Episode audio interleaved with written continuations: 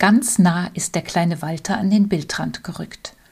1910 ist der Sohn von August Macke geboren worden. Der stolze Vater bezieht ihn immer wieder in seine Bilder ein. Hier sitzt der Kleine, genannt Bubi, auf dem Boden und hält kurz inne beim Schlagen der Trommel. Sein Vater scheint mit dem Pinsel unmittelbar vor ihm zu sitzen, ihm direkt gegenüber. Ein Kunstgriff, denn so fällt der Blick des Kindes aus dem Bild heraus auf die Betrachtenden.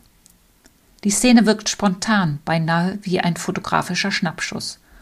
Und die leuchtenden Farben verraten die Gefühle des Malers. Jahre später. Hans Thua wählt das Spielzeug aus den Zimmern seiner inzwischen erwachsenen Töchter als Modell.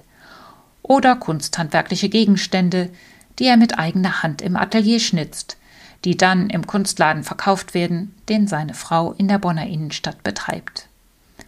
Dem Künstler gelingt es, die Dinge ganz lebendig wirken zu lassen.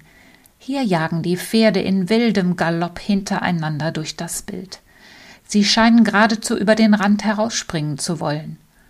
Zur dynamischen Wirkung tragen auch die leuchtenden Farben bei. Und die Pflanze verleiht dem Ganzen eine südländische Note.